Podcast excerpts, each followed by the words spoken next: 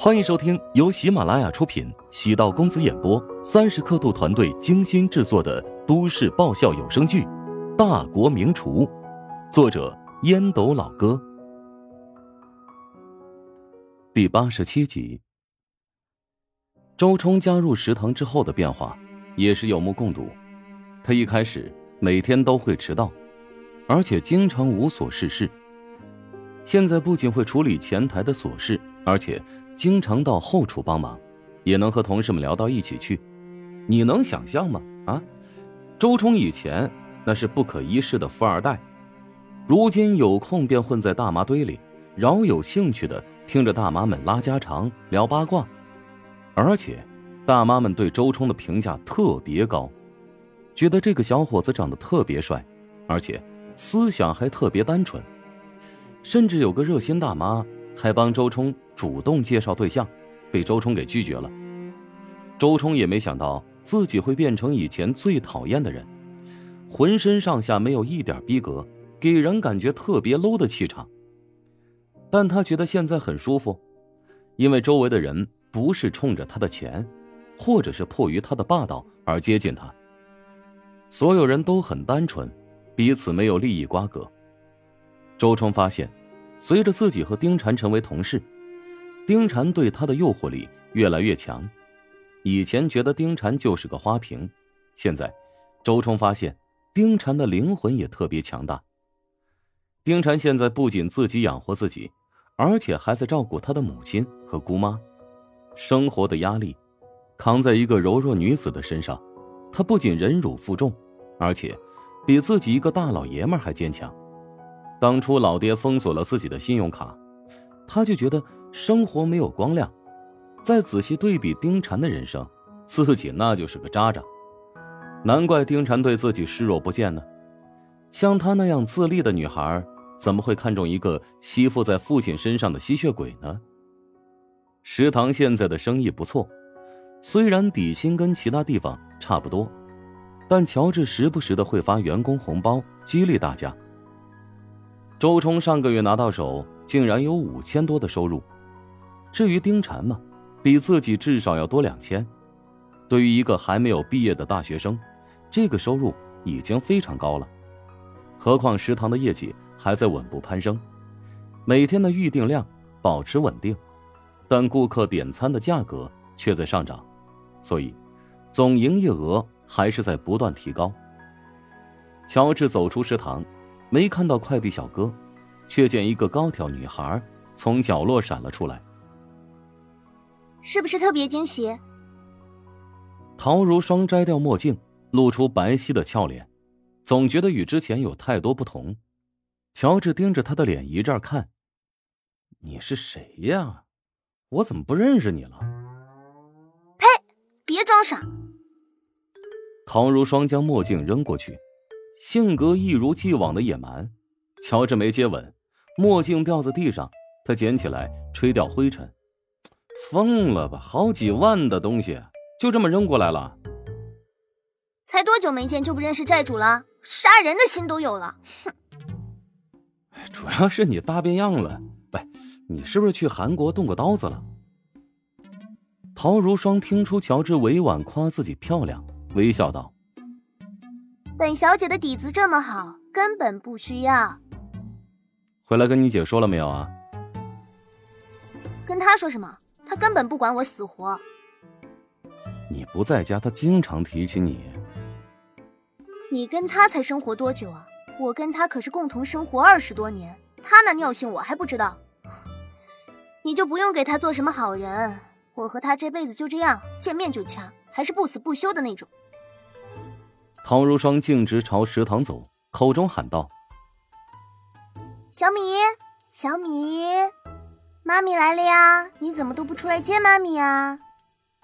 乔治意识到陶如霜是想他的狗儿子，所以才一下飞机赶到这里。小米呢是个狡猾的杂毛，一听到陶如霜的声音，飞快的从狗窝里狂奔而出，围着陶如霜的小腿又跑又叫，欢快无比。陶如霜赶紧从行李箱里取出各种各样的进口狗粮，如数家珍。这是什么食物？有哪些功效？那是什么食物，味道有多好？乔治连忙拦住他，提醒道：“哎，我建议啊，这些高端狗粮还是不要给他吃。为什么？他平时都吃剩饭剩菜，你突然给他吃这么昂贵的狗粮，这肠胃肯定会不舒适的。以后就都给他吃狗粮，改过来就好了。那你来喂。”陶如霜翻白眼，气呼呼的蹲在地上。我等下就把这些狗粮扔了。扔了做什么？乔治连忙将狗粮抢过来。这都还没开封呢，等下通过网上二手平台卖掉啊！陶如霜难以置信的望着乔治。之前的狗粮你不会都这么处理掉了吧？乔治老脸微红，干咳一声，心虚的连忙转移话题。呃，那个你肚子饿不？我给你下碗面条，如何？陶如霜低估了姐夫的抠门程度，泄气的望着小米，眼睛发红，抚摸着小米毛茸茸的脑袋。嗯，可怜的小米，超级对不起你啊！你妈工作太忙，没有办法照顾你。等妈工作稳定，就将你接回去住。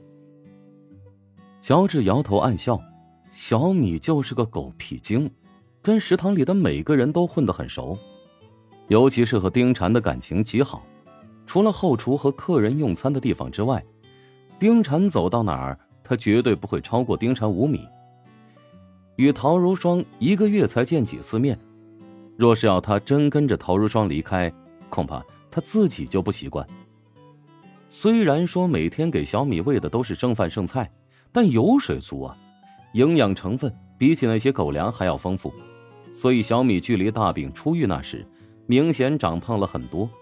每次乔治看到他，都会忍不住踹他。关键这小米还特别配合，每天都会故意找个机会让乔治狠狠的踢一脚。死贱死贱的狗精！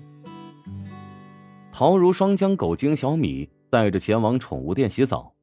乔治给陶如雪打了个电话：“哎，你妹回来了。”感觉更像是你妹。我夹在你们中间很难受的。你们就不能平心静气的聊聊吗？不能，见面就得打。挂断乔治的电话，陶如雪暗自生闷气。乔治为何会跟妹妹如此默契呢？他突然在这个家庭里好像被孤立了一般。陶如雪伸了个懒腰，到吧台倒了一杯咖啡。东岳走了过来，低声说道：“到我办公室来一趟，我有事情跟你聊聊。”陶如雪跟着东岳来到办公室，东岳拉开百叶帘，神秘兮兮，让他觉得有点不舒服。师傅，啥事儿啊？弄得我挺紧张的。如雪，我下周准备去省电视台了。那是好事啊。我之前跟省电视台那边谈好，可以带一个人过去。我想问问你，愿不愿意？东岳在业内的口碑不错。陶如雪从一个实习女主播到现在能够挑起大梁，东岳对她的帮助很大。东岳之所以询问她的意见，是因为知道陶如雪肯定会犹豫。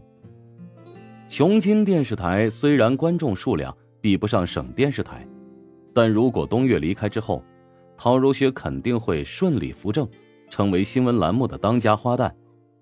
到了省电视台。陶如雪就是一个彻头彻尾的新人。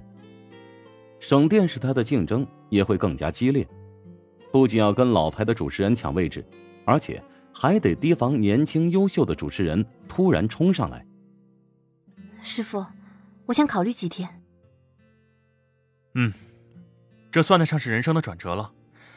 但我有句话，你必须得听：像你这样的人才，在琼金电视台实在是太屈才了。而且你还年轻，应该到更大的平台一展抱负。陶如雪满怀复杂心思，离开东岳的办公室。她突然特别想找个人聊聊，倾诉复杂的心情，让人帮自己参谋参谋。从小到大，都是陶南方帮自己决定方向，所以这件事陶如雪不好跟他去商量。本集播讲完毕，感谢您的收听。如果喜欢本书，请订阅并关注主播。喜马拉雅铁三角将为你带来更多精彩内容。